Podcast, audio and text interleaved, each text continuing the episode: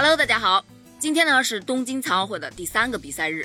你如果不关注残奥会啊，你根本都不知道我们中国的残奥运动员们有多努力，他们有多么的令人骄傲。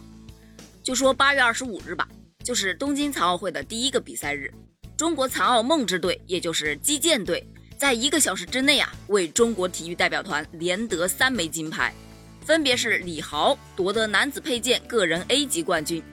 这也是本届残奥会中国队的首金。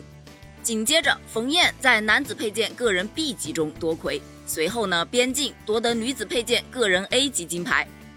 其中呢，边静帮助对手推轮椅的这件事情啊，还上了热搜。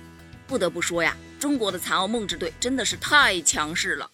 而今天下午的十三点到十四点，一个小时的时间，中国体育代表团一个小时之内连夺三金，再次上演。第十一金女子铁饼 F 五五级决赛，中国选手董飞霞夺得冠军。第十二金力量举重女子五十公斤级决赛，中国选手胡丹丹夺冠。